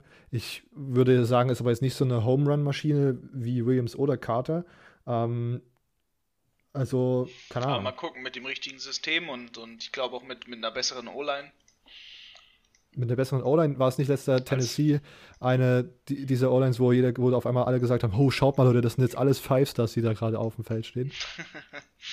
Aber haben sich, wie Five Stars gespielt? Ja, Tennessee hat nicht, hat nicht wie ein SEC-Team gespielt. ähm, dazu kommt übrigens auch nochmal die Frage, wie gut kann äh, North Carolina den Verlust seiner besten Skill-Player äh, Williams, Carter, Brown, Newsom kompensieren und welchen Einfluss hat das auf Quarterback Sam Howell, der nächstes Jahr in den Draft gehen könnte? Von Dennis auf Twitter. Also, dass Des Newsom weg ist? War die, die Frage. Also, ich glaube tatsächlich, und wieder, das kann ich ähm, statistisch jetzt nicht belegen per se, aber äh, per se, äh, nicht per se. Ähm, das kann ich jetzt nicht statistisch belegen, aber ich glaube immer noch, dass das einen negativen Effekt hat. Zumindest, wenn man sein, sein Top-Target doch hat, dann ist, ist das doch irgendwie, man ist eins zu eins auf der gleichen Linie und man weiß, okay, der wird da sein. Und wenn der Spieler irgendwie fehlt, dann, dann sollte man es doch auch im Spiel merken, oder?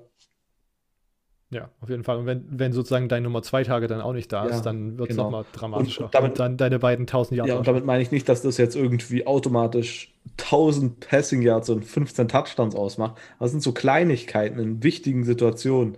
Wenn irgendwie ein Third Down ist und okay, du weißt, äh, Third and, and Five und du weißt, okay, der, der bricht da und du hast den nicht, dann ein bisschen komisch, oder? Aber dann wird man, kann man auch sagen, ein guter Quarterback tut sowas kompensieren. Aber ich weiß nicht. Ähm, ja. Ja, keine Ahnung. Ich habe äh, tatsächlich nochmal geschaut. Ähm, ich hatte als Breakout-Kandidaten äh, Bo Corrales, als ist ein Wide right Receiver, der jetzt in sein fünftes Jahr geht, hatte 2020 mit Verletzungsproblemen zu tun. Äh, Josh Downs und Avery Simmons sind auch Receiver, von denen man viel erwarten kann. Und äh, ich glaube, mein Nummer 1 Pick wäre Caffrey Brown, der Bruder von Diami Brown, der letztes Jahr auch schon äh, 300, irgendwie 330 Yards und zwei Touchdowns hatte. Ähm, das wären so meine Breakout-Kandidaten. Und ich bin wirklich gespannt, weil Sam Holder meiner Meinung nach, glaube ich, nochmal ordentlich performen muss, um sozusagen diese Playmaker, die einem da alle an einem Jahr verlassen, irgendwie gut zu machen. Okay, ähm, das war North Carolina von Immo und jetzt darf Silvio uns was zu den Virginia Cavaliers erzählen. Die Virginia Cavaliers sind letztes Jahr 5 und 5 gegangen äh, und haben ihre Universität in Charlottesville, Virginia mit 25.000 Studenten. Ja, und waren im Jahr 2019 der Coastal-Sieger. Sprich, ähm, eigentlich nach, dem, nach der logischen Durchreihung hier in der ACC Coastal, ähm, ja, war auf jeden Fall, war man auf jeden, hätte man auf jeden Fall nicht das beste Team in der ACC Coastal sein dürfen. Also zumindest jetzt im vergangenen Jahr unter allen Coastal-Teams und das war man ja auch nicht, offensichtlich. Ähm, ja, deshalb in Hinsicht, dass man 2019 die ACC Coastal gewonnen hat, war es eine schlechte Saison. Ähm, das Highlight vermutlich war aber der Sieg gegen North Carolina, was irgendwie wieder so ein Hö war, äh, was aus dem Nichts kam. North Carolina zu dem Zeitpunkt Nummer 15. Und es hat eine Niederlagenserie von vier Spielen ähm, von Virginia äh, ja, gestoppt. Anderes Highlight vielleicht der Sieg gegen Boston College, aber es war definitiv der, der Sieg gegen North Carolina. Lowlight, ja, ich meine, Virginia Tech ähm, man hat vier Spiele gewonnen, darunter dann gerade noch gegen Boston College und dann verliert man im wichtigen Commonwealth Cup gegen Virginia Tech. Wahrscheinlich das Lowlight oder die Niederlage gegen NC State. Aber ich glaube, äh, ich meine, so ein riesiges Derby, wenn man dann gerade mal eine Siegesserie hat, dann will man da eigentlich schon gewinnen. Und äh, ja, hat nicht funktioniert. Ähm, Recruiting war überraschend gut, meiner Meinung nach. Nummer 33 overall, Nummer 6 in der ACC von 14, äh, nachdem sie im Jahr davor nur Nummer 49 overall waren. Deshalb auf jeden Fall relativ interessant, dass die so gut recruited haben. Ich habe keine Ahnung, an was es genau liegt. Ähm, Wäre auf jeden Fall interessant, das rauszufinden. Sie haben, ich glaube, zwei Four-Stars. Einmal Defensive Tackle Bryce Carter, der der Top-Recruit war, Nummer 121 overall, Nummer 11 Defensive Tackle. Und man hat Offensive Toggle Offensive Tackle Logan Taylor äh, ist der andere Forster. Ein ziemlich großer Dude, ich glaube 6'8, äh, was ich relativ interessant fand. Also definitiv zwei interessante Spiele. Interessante Spieler. Wichtige Off-Season-Moves. Ähm, ja, die, die eine Sache ist auf jeden Fall, dass ähm, man äh, Tony Poljan, heißt er, glaube ich, Poljan, äh, verloren hat. Das war ein Transfer, der von Central Michigan gekommen ist äh, und war eins der Top-Targets mit 411 Receiving Yards und 38 Catches, 6 Touchdowns, der in den Draft gegangen ist. Ähm, zudem verliert man Charles Snowden, ähm, der im Draft ja vermutlich gepickt wird, schreiben, schreibt zumindest Athlon Sports, Athlon Sports, ähm, ist ein Outside-Linebacker. Ähm, und dann verliert man in der Defensive auch noch, ich glaube in der Defensive, Saint Zandir, Matt Gam und Rob Snyder, ähm, die alle weggegangen sind. Also man hat defensiv und allgemein im Team relativ viele Lücken. Natürlich, wer zurückkommt, ist Brennan Armstrong, der letztes Jahr äh, so mal, mal, gut gespielt hat, mal nicht so gut, wenn ich es richtig in Erinnerung habe. Und die eine Sache, was letztes Jahr bei, bei Virginia nicht so gut war, war das Running Game. Ähm, Armstrong war der Leading Rusher ähm, vor Wayne Taula Papa, heißt er, glaube ich, Taula Papa. Ähm, und ja, der, der ist auf jeden Fall äh, auch im kommenden Jahr da. Interessanterweise hat sich der, der dritte Leading Rusher, Shane Simpson, dazu entschieden, dass er in den NFL-Draft gehen muss. Ähm, keine Ahnung. also das Running Game könnte, abgesehen vom, vom Quarterback, Armstrong hatte, glaube ich, 552 Rushing Yards am Ende, ähm, definitiv besser sein. Wie gesagt, Brandon Armstrong ist ein, ein Spieler, den man anschauen sollte. Und dann ein Spieler, der ja eigentlich in Verbindung zu Brandon Armstrong steht, ist äh, Larell Davis Jr., letztes Jahr ein Freshman, ich glaube sogar ein True Freshman. Er hatte direkt 20 ähm, Catches für 515 Yards und 5 Touchdowns, also direkt sehr produktiv gewesen. Ähm, deshalb, ja, er könnte auf jeden Fall ein interessanter Spieler sein zum Anschauen. Dann defensiv ähm, kriegt man äh, zurück Safeties Devontae Cross und Joey Blunt, die viele aufgeschrieben hat, haben als interessant. Und äh, Nick Grant als Cornerback. Und dann tatsächlich interessanter äh, Defensive äh, Transfer, den man konnte, ist Anthony Johnson von Louisville, ähm, der in 32 Spielen gespielt hat und fünf Starts gemacht hat. Ähm, ja, der, der definitiv auch interessant sein könnte. Dann, wenn wir auf den Schedule 2021 schauen und da haben wir wieder ungefähr eine Sache, die wir ähnlich bei allen anderen haben. Man hat, äh, wie, nicht bei allen anderen, wie bei Miami meine ich, man hat eigentlich Spiele im Non-Conference-Schedule, die relativ schwierig sind. Man spielt at BYU, man spielt äh, gegen Illinois und man spielt gegen William Mary, ja. William Mary jetzt nicht äh, das, das Team, aber ähm, BYU nach der Saison letztes Jahr ist natürlich die Frage, wie gut BYU im kommenden Jahr sein wird, ohne Zach Wilson.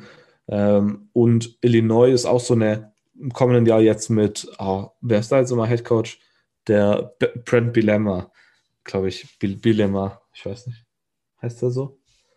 Ja, Bilemma auf jeden Fall. Ich glaube, Brett. Brent oder, oder Brent, irgendwie so, keine Ahnung. Ich glaube, Brent. Ja. Auf jeden Fall, sonst hat man spielt man auswärts gegen North Carolina, auswärts gegen Miami. Ähm, man spielt auch auswärts gegen BYU, aber ich meine auswärts BYU. Sober Night, sage ich mal. Ähm, ähm, und man spielt daheim gegen Notre Dame. Notre Dame ist halt auch noch ein Out-of-Conference, äh, ein Non-Conference-Game, was ich natürlich jetzt vergessen habe, wegen vergangenen Jahr. Also man hat da auf jeden Fall mit Notre Dame, BYU und Illinois definitiv den, nicht den leichtesten Non-Conference-Schedule und William and Mary. Also ist auf jeden Fall ein interessantes. Und ich weiß tatsächlich nicht so ganz, wie ich Virginia am Ende einstufen soll. Äh, vielleicht könnt ihr mir die Sache abnehmen.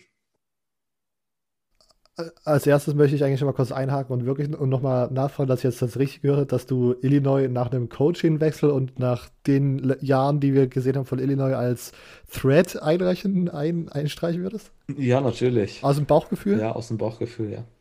Ich meine nicht, dass Illinois okay. gut ist, aber das wäre so ein klassischer Upset. Okay, naja. Äh, ja, keine Ahnung. Also ich, ich ja, keine Ahnung. Ich finde auch das interessant, dass die Recruiting Class unerwartet gut war. Ähm, ich fand Brandon Armstrong letztes Jahr tatsächlich gar nicht mal, Brandon Armstrong letztes Jahr tatsächlich gar nicht mal so schlecht. Ich finde äh, Virginia, wenn die ihre Offense haben, sehr anschaulich, weil die ja auch viel mit diesen Read Options und so einen mobilen Quarterback haben, äh, arbeiten. Bryce Perkins war ja bis vor letztes Jahr der auch, das war auch ganz lustig, der war, hat auch nach der 2018er Saison sogar so ein bisschen irgendwie Heisman-Talk äh, bekommen, vor, der 2019er Saison und so, wegen den krassen, krassen Rushing Yards und so. Äh, der hatte, ja genau, 2018 hatte der fast 1000 Rushing Yards. Ähm, ja, keine Ahnung. Also ja, äh, ich fand Brandon Armstrong letztes Jahr tatsächlich ziemlich interessant als Spieler und ich ich freue mich da, den wiederzusehen äh, nach einer Offseason, wo man halbwegs normal trainieren konnte. Ähm, verlieren vier wichtige Linebacker, habe ich mir noch aufgeschrieben. Äh, und die DBs müssen sich um einiges verbessern, weil das defensiv letztes Jahr generell nicht so super aussah. Ähm, aber beide Virginia-Teams, ich glaube mir, wenn ich jetzt gerade aus dem Bauchgefühl äh, predikten möchte, wären äh, beide Virginia-Teams eher so Anwärter um Platz 3 und Miami und North Carolina und vielleicht Pittsburgh eher machen sich irgendwie äh, über die keine Ahnung, die, den Nummer 1 Platz äh, her. Weil, ja, keine Ahnung, Virginia keine Ahnung, ist auch schwierig für mich irgendwie so ein bisschen zu predikten. Emo? Virginia-Einschätzung? Schieß los. Für Top, die haben drei Deutsche. Ja, stimmt, das habe ich jetzt natürlich vergessen. Friends of the Program darf man natürlich, ja, ja in der Hinsicht natürlich top-notch. Ähm, Kareem the Dream, Events. Zwei berühmte Beispiele. Exakt. Ähm, der perfekter Cross-Verweis. Ihr könnt euch gerne nochmal, wir hatten schon mal einen Virginia-Spieler hier zu Gast als Interview. Da einfach im Podcast-Player ein bisschen nach hinten scrollen. In der letzten Offseason haben wir mit Karim Al-Sufi gesprochen, im Offensive Guard. Ja, ja, ja. Der spielt Guard. Genau. Äh, ja. Der vielversprechend sein könnte. Okay. Ja, ich bin mal gespannt übrigens, äh, Garrick Vollmer, ob er dieses Jahr starten wird in seiner Senior Season. So. Ja. Ja, bin ich sehr gespannt drauf. Er, hat, er, hat, er hat letztes Jahr vor allem Special Teams äh, ja, genau. gespielt, war in 9 von 10 Spielen, aber war halt nicht Starter. Okay. So, war halt nur Backup. So, und da bin ich natürlich gespannt, ne, jetzt als Senior, ob, ob quasi it's time. It's time. Wofür auch time ist, ist für Virginia Tech. Die Hokies, äh, oder wie man eigentlich, not wie man eigentlich bad, sagt. Not bad. äh, Virginia Tech eigentlich das Virginia Polytechnic Institute in State University, äh, die University natürlich, äh, in Blacksburg, Virginia mit 36.000 Studenten. Ähm, ist letztes Jahr 5-6 gegangen, auch ein sehr interessantes Team, weil ich mich noch daran erinnern kann, dass die am Anfang wirklich eines der am härtesten getroffenen Teams von Corona waren, zumindest was offiziell rauskam, weil da, glaube ich, geführt in den ersten vier Spielen immer 20 Spieler nicht da waren und der halbe Coaching-Staff nicht anreisen durften. Am Ende sind sie 5-6 gegangen. Immo, hau raus. Ja, ich glaube, zum Ende hin der Saison, du hast gut gesagt, ne, von Corona getroffen, ich glaube, zum Ende hin der Saison hat sich das wirklich auch bemerkbar gemacht. Ähm, dementsprechend kann man wirklich davon in 5-6 sprechen. Ähm, sie sind ja zuvor, sage ich mal, wirklich wenn man, wenn man jetzt aufs, aufs Jahr 2019 guckt, sind sie noch, sage ich mal, mit einer, mit einer stärkeren Leistung aus der Saison gekommen ne, und dementsprechend auch mit höheren Erwartungen ähm, quasi in diese Saison gegangen zuvor, bis dann halt Corona kam und wirklich diesen Team geschadet hat und es geschwächt hat. Und ähm, ja, auch so ein bisschen natürlich äh, Justin Fuente-Hater äh, auf den Plan gerufen hat, aber trotz allem 5-6, man hat so halbwegs irgendwie ja das Jahr überstanden, man ist da, man ist da solide, sagen wir mal, wirklich solide durchgekommen. Es war jetzt wirklich nicht eine riesen Glanzleistung, aber es war trotzdem irgendwo noch eine solide Saison, die man abgeliefert hat, die man dahin geholt hat. Und ähm, ja, ne, am Anfang der Saison wirklich trotz allem gut losgelegt, zwei Spiele gewonnen, dann mit North Carolina natürlich einen schweren Gegner gehabt, vor allem immer wieder gegen, gegen schwerere Gegner verloren. Ähm, wenn wir jetzt mal Wake Forest in dem Moment weglassen, ähm, sondern eher so Liberty, die zu dem Punkt ja wirklich schon einen Run hatten. Ähm, genauso wie Miami, die, die auf Platz 9 waren, dann Pittsburgh, das war eine Wundertüte. Ist auch meiner Meinung nach das Lowlight der Saison gewesen, einfach weil Pittsburgh so ein Wundertütenteam war. Ähm, da eine 14-47 Niederlage einstecken müssen, das war schon eine harte Nummer. Und da hat man einfach gegen Teams auch wie Clemson spielen müssen. Ne? Man, hat, man hat wirklich viermal gegen, gegen wirklich gelistet, in den Top 25 gelistete Teams spielen müssen und das hat man auch immer wieder gesehen und das hat man auch verloren und hat sich so selber auch sein Ranking, sage ich mal, zerschossen. Ne? Man hat ja wirklich zwischendurch selbst, selbst ein Ranking gehabt und das hat man sich, muss ich ehrlich sagen, kaputt gemacht durch, durch Leistungen, die nicht hätten sein dürfen. Und ähm, dann trotzdem noch ein versöhnliches Saisonende, sage ich mal, holen, gegen, gegen Virginia gewinnt. Das war schon okay, dass man da den Commonwealth Cup ähm, einfach gewinnt und dass man, dass man da gegen, gegen einen Lokalrivalen sich einen Sieg holt. Das war trotzdem noch versöhnlich. Ähm, wo es dann aber nicht mehr so versöhnlich wurde, ähm, bevor wir zum Recruiting kommen, war es aber in der Offseason, denn dort ähm, gab es ja das, das rumorte Treffen von, von Justin Fuente mit, mit Baylor.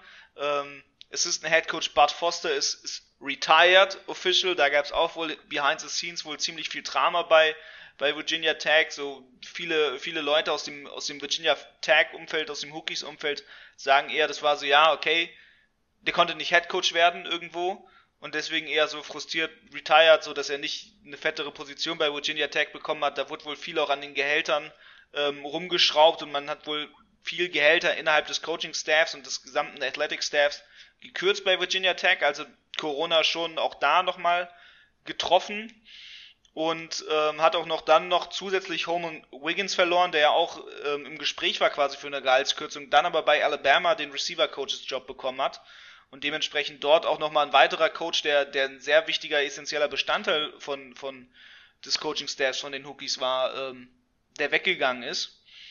Und ähm, dementsprechend schon in der Offseason da mal eins von den Teams, wo ein bisschen mehr los war. Natürlich nicht irgendwo jetzt Drama, aber zumindest ein bisschen Drama. Ja, ähm, springen wir mal de dementsprechend aber weg vom Drama ähm, zum Recruiting. Hier natürlich interessant zu erwähnen mit Daniel Militic ist jetzt ein deutscher Spieler aus Darmstadt dabei. Ähm, dementsprechend ein bisschen European sich verstärkt. Ganz coole Sache. Mal gucken. Angeblich, ähm, so wie sie es in den Interviews gesagt haben, sind sie sehr interessiert daran, sich noch mehr zu holen. Ähm, ich hoffe, das wird so. Das wäre schön, wenn das eine Schule ist, wo wir in der Zukunft mehr Europäer sehen. Ähm, das ist natürlich ganz interessant. Ansonsten aber recruiting-technisch, ähm, ja, ist man eher wirklich auf der Strecke geblieben. Man hat vor allem nur Three Stars gesigned eigentlich. Ähm, einiges an Transfers hat man sich reingeholt.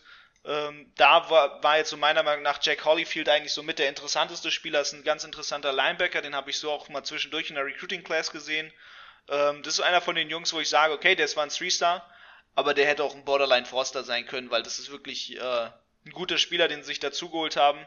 Aber mal schauen, so, mich hat die Recruiting Class, die ist zwar, die ist zwar auf Platz 10 in der ACC, aber persönlich ähm, bin ich nicht von dieser Class jetzt großartig überzeugt. Ähm, ist natürlich trotzdem ein Sprung. Letztes Jahr war man nur Platz 14, aber es ist trotzdem ähm, ja bisher bisher nicht die beste Class und ähm, ich finde die Class nicht nicht beeindruckend und ähm, muss ich auch ehrlich so sagen. Man hat trotzdem natürlich ein paar paar gute Transfer School, John Williams von Clemson, ähm, Johnny Jordan von Maryland oder Tay Daly von Vanderbilt. Ähm, das sind ein paar gute Jungs. Mal gucken, wie das wird. Quarterback Rennen ist ein bisschen offen geworden, dadurch, dass man Connor Bloomrick geholt hat. Ähm, da sehe ich aber vor allem trotz allem dann doch Braxton Burmeister als den Player to watch, den man im Auge behalten sollte. Ich glaube, das wird der Spieler sein, der spielen wird. Und das wird auch der Spieler sein, ähm, auf den man dann während der Saison achten muss. Und in der Saison muss man dann darauf achten, man spielt West Virginia Woche 3, das ist, das ist ein großes Game, wo man, wo man schon brechen kann, sage ich mal. Ähm, da hat man natürlich dann einen Rivalen, der aus der Region kommt ähm, ein Team, mit dem man eine Rivalry hat. Und da wird es dann natürlich schon schwer, auch am Anfang der Saison hat mit North Carolina einen äh, tougheren Gegner, hat man zwischendurch mal mit Richmond noch eine Erholung, hat aber Gegner wie, wie Notre Dame im Channel, hat, hat nochmal Miami im Channel, man hat ganz am Ende der Saison spielt nochmal noch mal gegen Virginia. Ähm, es wird nicht so eine einfache Saison, aber man hat da zwischendurch auch noch mal Gegner, ähm, sag ich mal, die machbar sind. Aber an sich, von der Saison her, abgesehen jetzt von Middle Tennessee und, und Richmond, sind alle Gegner offen. Ähm, das wird ein nicht einfaches Jahr, glaube ich, werden für Virginia Tech und ähm, da muss man einfach schauen, wie, wie da auch irgendwo Upsets oder so entstehen. Vielleicht, vielleicht gewinnt man gegen eins der großen Teams, vielleicht macht man was gegen Notre Dame oder wer weiß, gegen, gegen Miami oder äh, man besiegt Duke. Für Glenn. Robert guckt schon so gerade, so holla. Wenn man Duke nicht besiegt, dann weiß ich auch nicht. Ja, ähm, dementsprechend, ne, wenn man Duke nicht besiegt, weiß ich auch nicht, äh, ich weiß auch nicht, was da so richtig aus Virginia Tech werden soll. Das, äh, glaube ich, wird ein spannendes Jahr für die, um zu gucken. Das wird auf jeden Fall, glaube ich, eine holprige Fahrt, also wenn man ein Hookies-Fan ist. Ähm, bisschen Daumen drücken, aber ansonsten, glaube ich, wird das schon, schon ein stabiles Ding werden. Hm. Ich, also Braxton Burmeister ergänzen fand ich auch sehr, sehr nice letztes Jahr. Der kam ja auf, davor, vor der Saison aus Oregon und ich glaube, da wird auch nochmal sich zeigen, dass eine, so eine Offseason, wo man halt halbwegs normal trainieren kann, nochmal einiges an Qualität rausholen sollte aus ihm. Ähm, Hendon Hooker, vielleicht auch noch als Offseason-News, der Starting Quarterback, der letztes Jahr da im und zu noch irgendwie so ein bisschen reingewechselt war. Ich weiß gar nicht, ob das irgendwie wegen Verletzung oder wegen Corona war, weil das da, also das war letztes Jahr auch so eine weirde Quarterback-Situation, dass der permanent gechanged wurde. Ähm, ja, es war alles nicht cool. War ja. alles nicht cool. Hendon Hooker auf jeden Fall ist zu Tennessee gegangen. Übrigens genauso wie dein Freund Joe Milton. Das hätte ich am, hätten wir am Anfang noch in den News nochmal erzählen können, aber Joe Milton geht jetzt anscheinend zu Tennessee. Da noch irgendein Kommentar, Emo? Scheiß auf den. Okay. Starke Worte an der Stelle. Ähm, Na, er ist ja Senior, er wird, er wird irgendwo spielen wollen, wo er, wo er auch Spielzeit kriegt. Und ähm, das ist einfach das Ding so. Und dann ist, glaube ich, Tennessee eine, eine gute Möglichkeit für jemanden wie Joe Milton, so ganz off-topic, weil die haben einfach Probleme, die brauchen Leute, die, die jetzt von, von Start auf an spielen können. Es ist dann die Frage, ob er, ne, ob er dann sozusagen ja, überhängt. Wird ein QB-Battle. Wird ein QB-Battle und wenn nicht, sieht man ihn ja vielleicht nochmal in Europa. okay. Das ist ja der Gangweg für manche von solchen Leuten dann. ähm, auch ein interessanter Abgang ist Khalil Herbert, der Running Back, der letztes Jahr äh, ich glaube, der kam aus Kansas eigentlich, also von der University of Kansas und hatte dann ein richtig krankes Jahr, geht jetzt in die NFL. Ähm, also auch da muss man jemanden ersetzen. In der O-Line soll man wohl zwei wichtige Interior Daryl Shaw, der eine ist doch sogar auch ein höherer Draft-Pick, glaube ich. Äh, also da verliert man einiges. Also, ich, keine Ahnung. Die Defense war letztes Jahr am Ende nur auf Platz 103 im Total Defense Ranking von diesen 130 Teams, die es gibt. Das gibt einige Sachen, wo man improven könnte. Und ich weiß nicht so richtig, wie weit da äh, Virginia Tech sozusagen dazu die Fähigkeiten hat, das zu machen. Ähm, auch diese enttäuschende Recruiting-Class ist wieder so ein bisschen äh, so besorgniserregend. Und auch der Fakt, dass Justin Fuente dort irgendwie geführt so mit einem halben Bein schon draußen ist oder mit so einem, Ahnung, mit einem Fuß schon die Uni verlassen hat oder die, Ahnung, mit einer Arschhälfte auf dem Hot Seat sitzt, je nachdem, welche Metapher man da äh, wählen möchte. Immo, denkst du, dass das auch so ein Grund sein könnte für so eine schlechte Recruiting Class, dass man coaching-mäßig da permanent irgendwelche Rumors hört, dass Fuente da raus ist? Ja, das ist natürlich nicht, nicht hilfreich, ähm, da mitzuziehen. Und ähm, das ist natürlich dementsprechend dann, dann sich das negativ auf die Recruiting Class wirkt, ist irgendwo da. Aber ich glaube, es ist, also man, man hat sich ja trotzdem noch von der Class, sag ich mal, verbessert. Und ähm, dementsprechend, ich glaube, es ist einfach, also wenn wir mal ehrlich sind, Virginia Tech ist nicht attraktiv. Wenn ich jetzt ein Recruit bin, gibt es, glaube ich, viele andere Teams, die auch von der Universität her ähm, deutlich ansprechender für mich wären. Okay. Na gut. Äh, dann Silvio, was ist, was ist da gerade dein, äh, was sagt dein Virginia Tech Barometer? Wo, in welche Richtung schlägt das aus?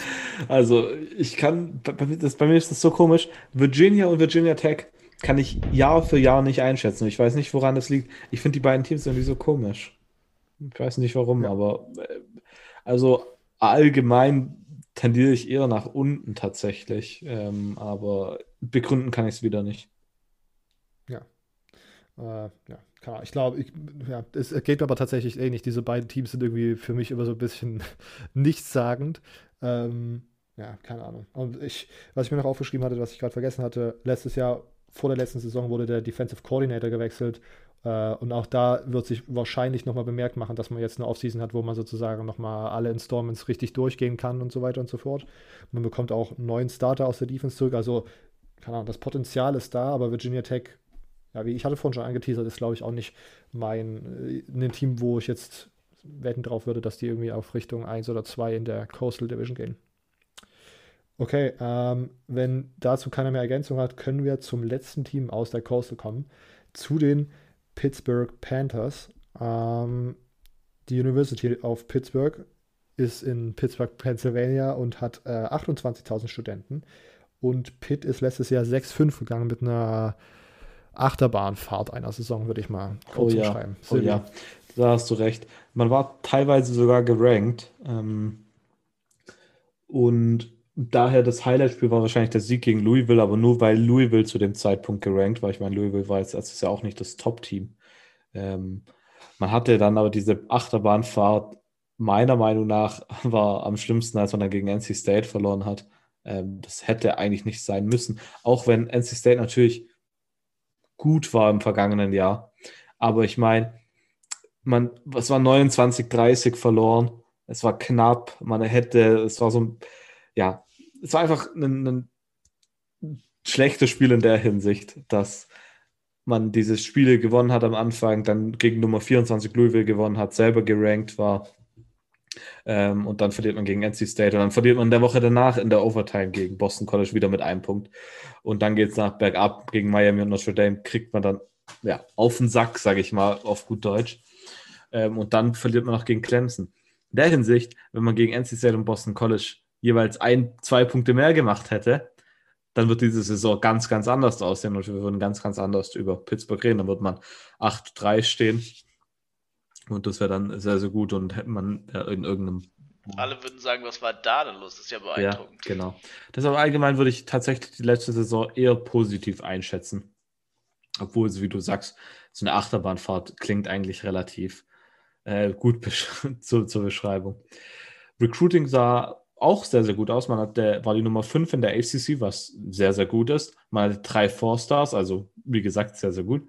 Ähm, besonders Defensive Tackle Elliot Donald und natürlich der Name Defensive Tackle Donald Pitt, da denkt man an eins, und zwar Aaron Donald. Und tatsächlich ist es der Neffe von Aaron Donald, der, wie gesagt, auch bei Pitt war. Äh, Elliot Donald Nummer 10 Defensive Tackle, Nummer 119 overall. Relativ interessant. Bin mal gespannt, ob er nur halb, halb so mächtig einsteigen kann wie sein Onkel. Äh, Wäre wär, wär gut für Pitt. Ein anderer Spieler, der übers Recruiting gekommen ist, aber übers Transfer Portal ist äh, Offensive Tackle Marcus Miner von Maryland, ehemaliger Forster, der letztes Jahr in den ersten drei Spielen gestartet hat. Ähm, ja, Offensive Tackle, wenn man einen Transfer Offensive Tackle bekommt, der ehemaliger Forster ist und Starting-Erfahrung hat, dann ist das, glaube ich, immer gut. Ähm, vor allem, da Pitt in der O-Line relativ viele Leute verliert, glaube ich. Und dann, dann kann man gerade so eine Person sehr gut gebrauchen. Ähm, denn man verliert zum einen Center Jimmy Morrissey, äh, der in den Draft geht. Ähm, und man verliert Guard Price Hargrove. Und da wird definitiv, ich meine, als Center nicht, aber vielleicht kriegt man einen als Guard rein und dann äh, Markus Meiner könnte dann ähm, ein Kandidat sein für, für einen Tackle-Posten. Man verliert auch Wide Receiver DJ Turner, der auch ein Transfer von Maryland war, der bei Maryland teilweise gespielt hat, aber nicht wirklich und dann letztes Jahr sehr, sehr gut gespielt hat und für Kenny Pickett eine gute Anspielstation war. Ähm, man verliert in der D-Line sehr, sehr viele Leute. Und die D-Line tatsächlich galt im vergangenen Jahr sogar als eine der besseren im College Football. Und das, obwohl einer der besten Spieler einen Opt-out gezogen hat, und zwar äh, Jalen Tyman. Ähm, ich glaube, hätte er gespielt, wäre es vielleicht sogar eine, wirklich eine der besseren, eine der besten äh, Defensive Lines gewesen. Äh, man hat dann nämlich auch noch äh, Patrick Jones, den zweiten, und Rashad Weaver, die, die, jetzt alle drei weg sind. Und Patrick Jones, der, der zweite, und Rashad Weaver hatten im vergangenen Jahr 16,5 6 und 27,5 Tackles verlost zusammen. Und das muss man erstmal ersetzen. 16,5, 6, 27,5 Tackles verlost ist eine ordentliche Zahl, wenn man mal darüber nachdenkt. Ähm, und die muss man irgendwie ersetzen. Und das wird tatsächlich im kommenden Jahr ziemlich schwierig werden. Man verliert auch einige Defensive Backs, Namen, die man hier kennt. Also Namen sind hier Hamlin, Ford und Pinnock, sind die, die ich mir aufgeschrieben habe. Ähm, weiß nicht, ob die so, so bekannt sind.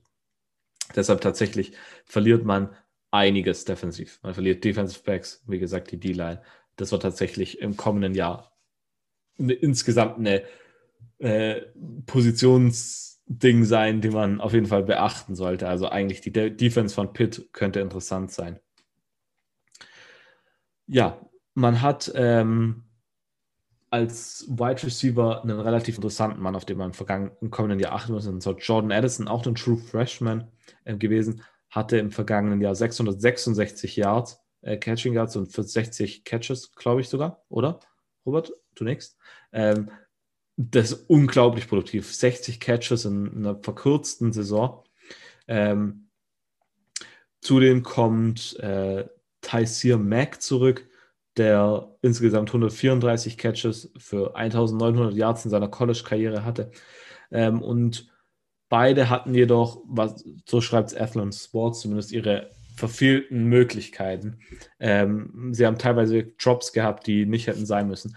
Aber Kenny Pickett kommt zurück und jetzt hat er ein Jahr die Erfahrung mit ähm, mit Addison gehabt und ich glaube, im kommenden Jahr wird es einfach noch besser werden. Kenny Pickett auch ein Mann, den man definitiv ähm, im Auge behalten sollte. Auch so ein Spieler, der ein bisschen unterm Radar geht. Ich glaube, der relativ solide spielt, nicht jetzt irgendwas macht, wo einen aus den Socken zieht, aber doch relativ grundsolide eigentlich.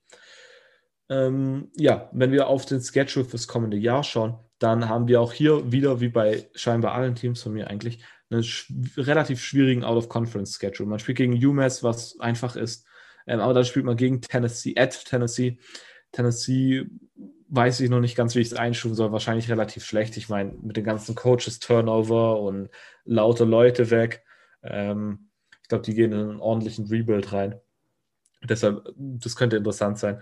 Dann spielt man gegen Western Michigan. Ähm, und Western Michigan ist tatsächlich Mac relativ interessant. Wir waren letztes Jahr, glaube ich, relativ gut, die Spiele, die ich mitbekommen habe. Deshalb, äh, ja, das ist definitiv nicht der leichteste Out-of-Conference-Schedule, Non-Conference-Schedule, wie man es auch nennen will. Deshalb, da hätte es auf jeden Fall leichter kommen können. Und ähm, dann hat man aber einen Vorteil im Schedule und das ist, dass man, und ich sage jetzt nicht, dass man eins der Spiele oder alle gleich gewinnt, aber man spielt gegen Clemson, Miami und North Carolina, alles daheim. Ich glaube, das könnte tatsächlich einen Effekt haben und vielleicht kann man da das ein oder andere Spiel eng halten. Ich will jetzt nicht sagen, dass er irgendeins von denen gewinnt, aber zumindest eng halten und vielleicht macht dann ein Team einen Patzer. Ja, ich finde Pittsburgh auch ein sehr interessantes, äh, ein sehr interessantes Team. Vor allen Dingen Kenny Pickett finde ich auch ein sehr, sehr underrated Quarterback, hast du auch richtig, schon richtig gesagt, meiner Meinung nach. Der wurde letztes Jahr aber komplett im Stich gelassen. Also das war, am Ende steht die Passing Offense auch gar nicht so schlecht statistisch da, aber wenn man sich die Spiele angeschaut hat, das war absolut gruselig, was die O-Line da produziert hat. 26 Sacks zugelassen, irgendwie Rang 98 bei Allowed Sacks äh, von diesen 130 Teams, was halt einfach bad war. Und dann auch das Running Game, was einfach so sinnlos war und also, also ineffektiv war und sinnlos, weil Pat Naduzzi ein Coach ist, der sehr schnell in diese traditionellen Schemata verfällt, wo man dann einfach halt irgendwie diese super unaggressiv bei Third Down geht und dann den, vor, den kurzen Fourth Down nicht ausspielen möchte. Und dann kommt man, ich weiß nicht, ob es NC State war, wo man sozusagen dann durch so eine komische Sache dann irgendwie, man geht auf die Verlängerung oder und macht deswegen einen Field Goal irgendwie sowas. Man geht auf die Verlängerung und dann bekommt NC State doch noch, noch den Ball und drive das Feld runter und gewinnt das Spiel noch, weil man sozusagen da nicht, keine Ahnung, das ist alles so Pendadusi war letztes Jahr, hat mich so ein bisschen abgefuckt, offensiv, was er da zusammen gecoacht hat. Defensiv auf der anderen Seite war das sehr, sehr nice. Und man verliert viel Produktion, aber Pitt halt so underrated, eine der Defensive äh, D-Line Use der letzten Jahre. So, man bei Aaron Donald angefangen, aber die bringen ja regelmäßig ordentliche Talente daraus. Äh, und du hast ja auch schon ein paar Leute genannt, die sozusagen äh, Donald mit Nachnamen heißen und da Potenzial haben, nochmal ordentlich zu, zu spielen. Ähm, Deswegen mache ich mir defensiv tatsächlich gar nicht so viel Sorgen, äh, auch wenn da tatsächlich viel Aufholbedarf ist, auch bei den DBs und ne, dass da Produktion ersetzt werden muss. Aber ich kann auch, dass, dass man offensiv diese Drops einstellt und dass auch Pat Nadusi da nicht in wieder, also das war wirklich, wirklich manchmal einfach hart anzusehen, wie er da einfach Spiele so willentlich aus der Hand gibt, weil man einfach nichts machen konnte, weil entweder die Oder nicht da war oder er einfach weirde Play Calls und weirde Entscheidungen getroffen hat. Ja. Okay. Ähm, Immo, wie siehst du Pit in den nächsten Jahren? Wie ist dein Pit-Barometer? Auch mein Pit-Barometer ist auf äh, Randomometer angesiedelt.